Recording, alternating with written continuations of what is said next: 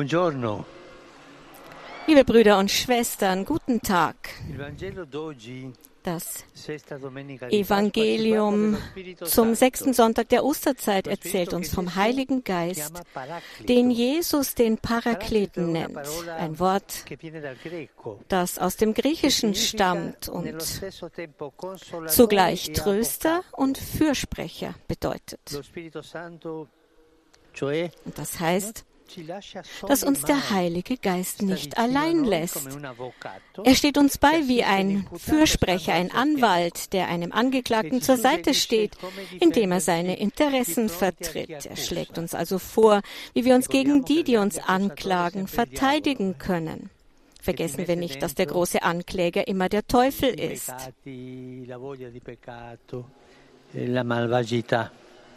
und der uns mit den Sünden, mit der Bosheit konfrontiert. Denken wir über diese Aspekte nach.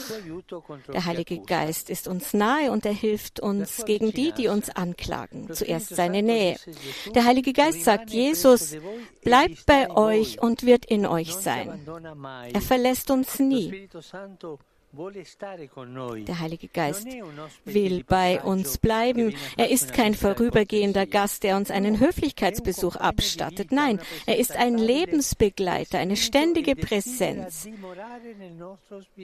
Er ist Geist und möchte in unserem Geist wohnen. Er ist geduldig und bleibt bei uns, auch wenn wir fallen. Er bleibt bei uns, weil er uns wirklich liebt. Er gibt nicht vor, uns zu lieben, nur um uns dann beim erstbesten Problem mit unseren Schwierigkeiten allein zu lassen. Er ist authentisch, er ist transparent. Im Gegenteil, in Zeiten der Prüfung tröstet uns der Heilige Geist, bringt uns Gottes Vergebung und Kraft. Und wenn er uns mit unseren Fehlern konfrontiert und korrigiert, so tut er dies stets mit Güte. Seine Stimme, die zum Herzen spricht, ist immer voller Zärtlichkeit, hat die Wärme der Liebe. Natürlich ist der Geist der Paraklet anspruchsvoll, denn er ist ein wahrer, treuer Freund, der nichts verbirgt, sondern uns vorschlägt, was wir ändern und wie wir wachsen können. Und wenn er uns korrigiert, dann tut er dies immer ohne uns zu demütigen. Er flößt uns kein Misstrauen ein, sondern vermittelt uns die Gewissheit, dass wir es mit Gott immer schaffen können. Das ist seine Nähe. Eine schöne Gewissheit. Der zweite Aspekt ist, dass uns der Paraklet der unser Fürsprecher ist, der also der uns verteidigt, und zwar denen gegenüber, die uns anklagen vor uns selbst, wenn wir uns nicht lieben, uns nicht vergeben können, was sogar so weit gehen kann, dass wir uns einreden, Versager zu sein, zu nichts Nutze. Er verteidigt uns vor der Welt, die all jene ausgrenzt, die nicht in ihre Schemata, ihre Modelle passen. Und er verteidigt uns gegen den Teufel, der der Ankläger und Spalter schlechthin ist, der alles tut, damit wir uns unfähig und unglücklich fühlen. Angesichts all dieser Anklagen schlägt der Heilige Geist vor, wie wir reagieren sollen. Und wie? Der Paraklet, sagt Jesus, ist der, der uns an alles erinnert, was er, also Jesus, gesagt hat. Er erinnert uns an die Worte des Evangeliums und befähigt uns so auf die Anklagen des Teufels nicht mit unseren eigenen Worten, sondern mit den Worten des Herrn zu antworten. Vor allem aber erinnert er uns daran, dass Jesus immer vom Vater im Himmel gesprochen hat, uns mit ihm vertraut gemacht und uns seine Liebe zu uns, seinen Kindern, offenbart hat. Wenn wir den Geist anrufen, lernen wir, das nicht zu vergessen, was das Wichtigste im Leben ist und uns letztlich auch vor den Anklagen des Teufels schützt. Und was ist dieses Wichtige? Dass wir Kinder sind, die von Gott geliebt werden. Das ist das Wichtigste. Wir sind Gottes geliebte Kinder und daran erinnert uns der Heilige Geist. Brüder und Schwestern, fragen wir uns heute, passiert es oft, dass wir den Heiligen Geist anrufen, zu ihm beten? Wir dürfen nicht vergessen, dass er uns nahe, ja, dass er in uns ist. Hören wir auf ihn, wenn er uns ermutigt oder korrigiert? Antworten wir mit den Worten Jesu auf die Anklagen des Teufels, auf die Gerichte des Lebens? Erinnern wir uns daran, dass wir geliebte Kinder Gottes sind? Möge uns Maria empfänglich machen für die Stimme des Heiligen Geistes und für seine Gegenwart. Resurrexi sicut dixit, alleluia. Ora pro nobis Deum, alleluia. Gaude letare Virgo Maria, alleluia. Quia surrexit Dominus vere, alleluia. Deus che per resurrezione Filii Tui Domini nostri Gesù Christi mundum letificare dignatus est. Presta questum per eius genitricem Virgine Maria perpetue capiamus gaudia vite per Christum Dominum nostrum. Amen. Gloria Patri et Filio et Spiritui Sancto. Sicut erat in principio et nunc et semper et in saecula saeculorum. Amen. Gloria Patri et Filio et Spiritui Sancto. Sicut erat in principio et nunc et semper et in saecula saeculorum. Amen. Gloria Patri et Filio et Spiritui Sancto. Sicut erat in principio et nunc et semper et in saecula saeculorum. Amen. Pro fidelibus defuntis, requiem aeterna dona eis Domine. Et lux perpetua luceat eis. Requiescant in pace. Amen. Sit nomen Domini benedictum. Ex hoc nunc et usque in seculum. Aiutorium nostrum in nomine Domini.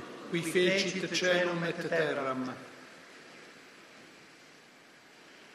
Benedicat vos, omnipotent Deus, Pater, Filius, Spiritus Sanctus. Amen. Amen.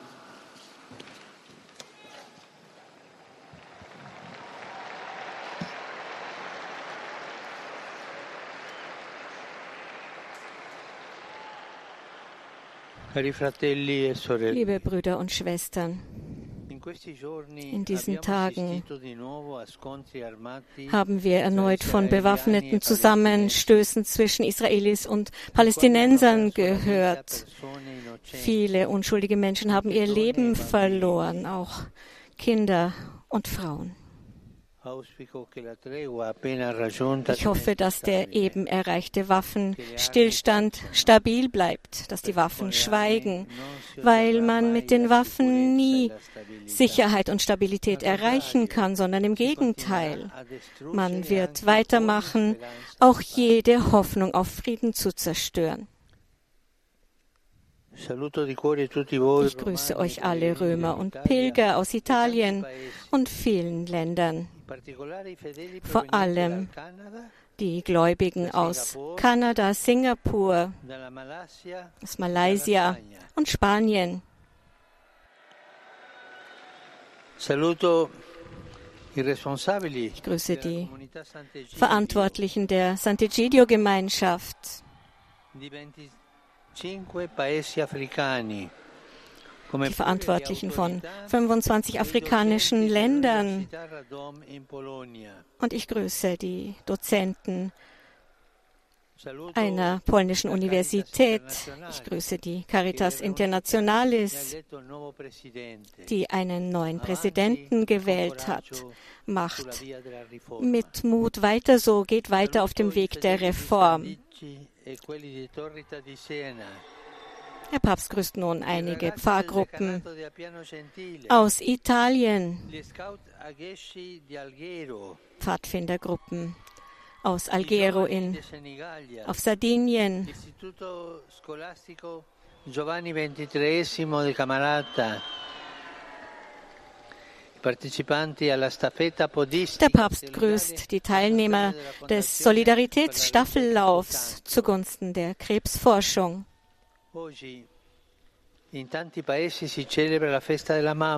Heute feiern wir in vielen Ländern den Muttertag. Denken wir mit Dankbarkeit und Zuneigung an unsere Mütter, auch an die, die nicht mehr unter uns sind, sondern die im Himmel, Himmel sind, aber in unseren Herzen weiterleben. Einen Applaus für alle Mütter. A lei rivolgiamo chiedendo di alleviare la sofferenza della martoriata Ucraina.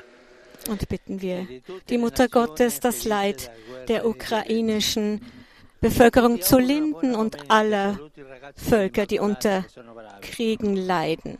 Noch ein Gruß an die Jugend der Immaculata, die Papst Franziskus oft grüßt. Euch allen noch einen schönen Sonntag. Bitte vergesst nicht, für mich zu beten. Gesegnete Mahlzeit und auf Wiedersehen.